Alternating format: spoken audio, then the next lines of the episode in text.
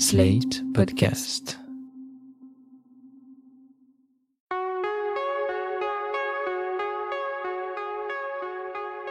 Je m'appelle Thomas Messias, je suis un homme blanc, cisgenre, hétérosexuel, et aujourd'hui, j'avais prévu de vous parler du cul de Franck Dubosc. Mais je crois qu'on va faire autrement.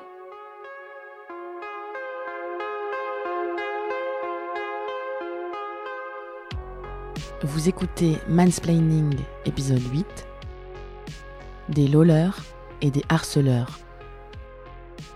Un podcast slate.fr. Je ne vais pas revenir sur les détails de l'affaire dite de la Ligue du LOL. Si vous ne savez pas de quoi il s'agit, ou si vous souhaitez vous mettre à jour, je vous placerai dans la description de l'épisode une sélection pas exhaustive d'articles et de podcasts que je trouve extrêmement parlants sur le sujet. Dans une partie de ces ressources, vous trouverez mon nom, du côté des victimes. Vous y lirez également le nom de Christophe Caron, rédacteur en chef de Sled.fr depuis 2017. Mais pas du même côté. Je tenais simplement à ce que ce soit dit. L'épisode 5 de Mansplaining s'intitulait En finir avec les bandes de potes. J'y expliquais notamment comment les groupes d'hommes blancs et hétérosexuels utilisaient le collectif afin d'asseoir leur statut de dominant. Les événements qui ont été récemment révélés montrent bien à quel point cette logique de groupe va bien au-delà du simple cercle amical. Ces derniers jours, on a vu qu'il suffisait souvent d'être de simples collègues, ou d'appartenir à la même corporation, ou même juste de fréquenter le même bar, pour se trouver soudain des envies communes d'écraser l'autre. Surtout si l'autre est une femme, ou si c'est une personne racisée, ou bien encore si elle est de religion juive. Autant le cinéma a très souvent représenté des groupes d'hommes blancs, et c'est même son sujet favori, autant il a très peu traité ces mécaniques-là. Ce qu'on appelle le Boys Club, dont vous saurez tout en écoutant le dernier épisode du podcast Les couilles sur la table, a rarement été disséqué à l'écran. Il y a quand même des exceptions. Je pense par exemple au film britannique The Riot Club, réalisé par la danoise Lone Scherfig, et sorti dans nos salles le 31 décembre 2014. The Riot Club, c'est l'histoire d'un cercle secret de l'université d'Oxford qui, je cite, fait de la débauche et de l'excès son modèle depuis trois siècles. Fin de la citation. Le film se déroule à notre époque et décrit les agissements de dix jeunes mecs qui constituent cette société secrète, c'est-à-dire huit habitués et deux bisus qui découvrent en même temps que nous de quoi ils retournent. Ah, l'innocence. Ma toge est-elle à l'envers? Suis-je plus brillant, sexy et amusant que je l'étais au lycée? Vous aussi avez été un bisu. Voulez-vous jouer avec moi à trouver les vierges? Trop facile. Ce sera autrement plus difficile demain.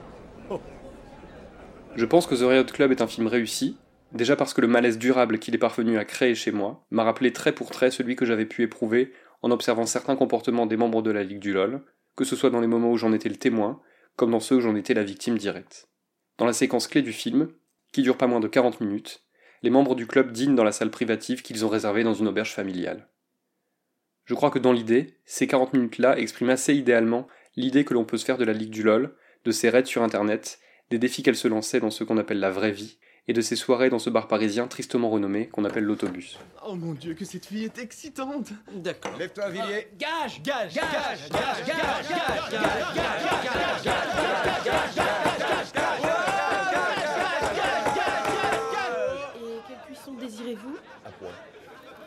J'ai dit à point. Vous pouvez faire quelque chose pour le bruit Euh, Je suis désolée. Ils sont enthousiastes, effectivement, hein, mais c'est comme ça, les garçons. Très vite, dans cette séquence, on comprend que rien n'arrêtera ces garçons et que tout peut arriver, même le pire. On ne sait pas exactement si tout est prévu ou s'il demeure une part d'improvisation dans leurs actes. Leur sentiment de supériorité est gigantesque, leur sensation d'impunité aussi. Voilà par exemple ce que dit l'un des membres du Riot Club au restaurateur venu leur demander de se comporter comme des personnes civilisées. Vous êtes rempli de colère. Parce que vous croyez que vous m'aimez pas. Pour info, vous êtes red dingue de moi. Vous adoreriez être moi. L'ennui, c'est que l'admettre est au-dessus de vos forces. Alors vous préférez blâmer les autres. Voilà aussi comment ces mecs se comportent avec les filles.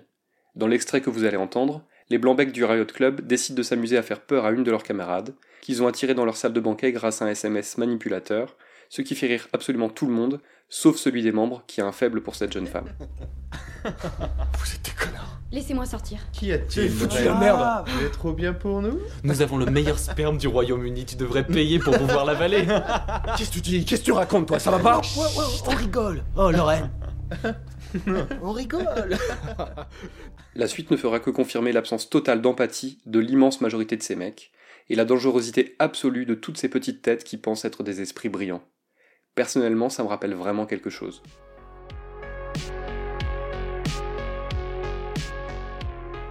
Si l'on parcourt les messages d'aveu et d'excuses que les membres de la Ligue du LOL ont balancés sur Twitter avant de s'évaporer, on peut constater que revenait régulièrement le même argument. Nous étions jeunes, nous avons changé. Voilà ma réponse en musique. On ne change pas, on met juste les costumes d'autres sur soi. On ne change pas, une veste ne cache qu'un peu de ce qu'on voit. On a beau écrire des articles sur le féminisme ou sur le cyberharcèlement, on ne change pas. En tout cas, ce n'est pas garanti. Ce n'est pas une sorte de passe-droit qui permet de se racheter une image ou une conduite.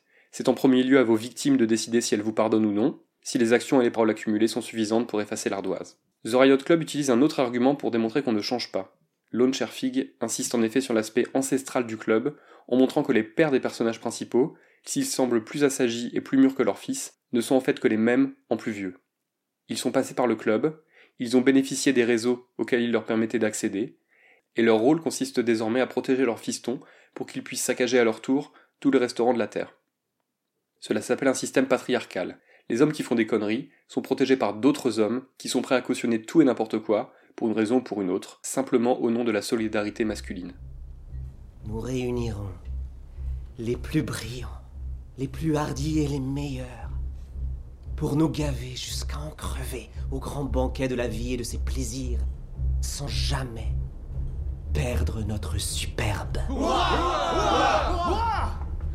Et nous appellerons notre cercle le Riot Club. Sur le phénomène de harcèlement par un groupe, il y a un film que j'aime bien, pas franchement plus connu que The Riot Club, ça s'appelle Mean Creek. C'est le premier film d'un réalisateur nommé Jacob Aaron Estes et ça date de 2004. C'est l'histoire d'un groupe de jeunes gens, à la louche, je dirais qu'ils ont entre 12 et 21 ans, qui décident de jouer un tour pendable à un gamin nommé George. George est en surpoids, George les emmerde à la récré, George a tous les jouets qu'il désire. Alors ces quelques garçons et cette fille décident d'emmener George en virée le samedi suivant. Et bien entendu, ça tourne mal. Rocky est en train de réfléchir à ce qu'il pourrait faire à George. Je comprends pas comment les profs le laissent faire sans rien dire. Ah, Ils en ont rien à fiche. C'est pareil pour eux qui lui mettent 15 minutes de colle ou une semaine. Tu vois, il faut que ça change.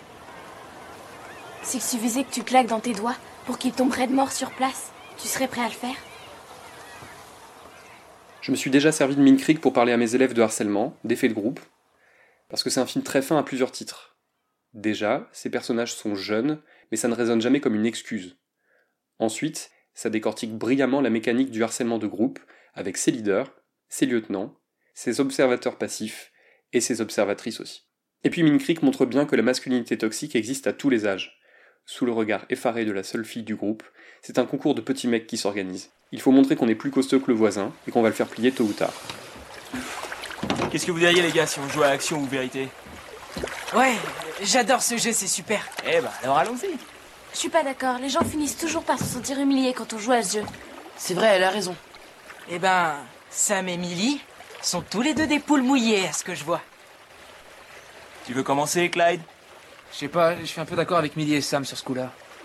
Poule mouillée numéro 1, poule mouillée numéro 2, poule mouillée numéro 3. Vas-y, Clyde, à toi de commencer. Mean Creek, c'est aussi un film qui pousse à faire preuve d'un peu de prudence, à éviter le manichéisme quand celui-ci n'a pas lieu d'être. Bien entendu, il n'est pas question de renvoyer dos à dos agresseurs et victimes, comme dans ce tweet où Alexandre Hervaux, le 8 novembre 2017, justifiait les attaques des membres de la Ligue du LOL sur certaines féministes de la façon suivante. Attention, j'ouvre les guillemets. Peut-être était-il alors de sacrés cons, et elle de sacrés connes. Allez, peace. Je ferme les guillemets. Non, en revanche, Creek met en garde contre la tentation de faire justice soi-même, et nous renvoie à notre statut d'agresseur ou de harceleur potentiel. Ici, le coupable finit par devenir victime, et les victimes regretteront toute leur vie d'avoir voulu se venger elles-mêmes du coupable.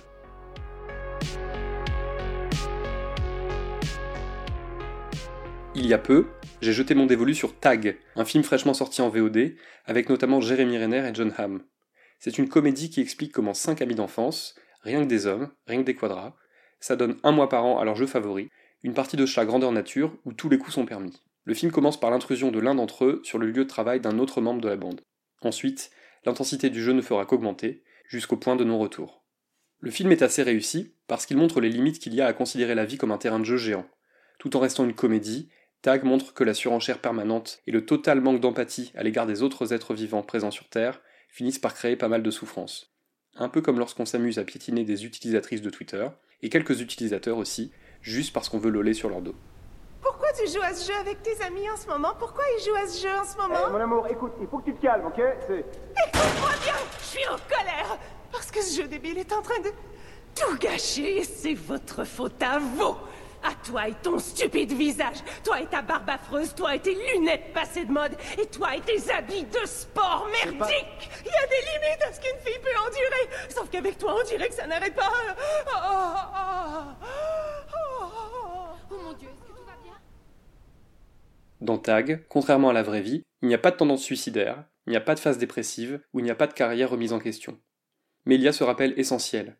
Il n'y a pas le monde virtuel d'un côté et le monde réel de l'autre. Ces deux univers ne font qu'un. Ils sont parcourus par des airs de chair et de sang, avec des sentiments et de l'amour propre, et faire semblant de l'ignorer peut faire de vous le plus méprisable de tous les monstres.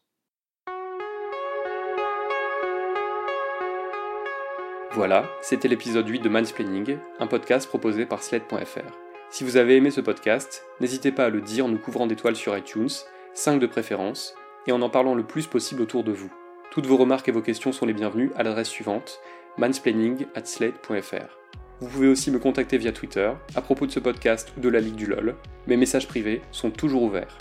Toutes les références aux articles, œuvres, vidéos citées se trouvent dans la description de ce podcast. Dans 15 jours.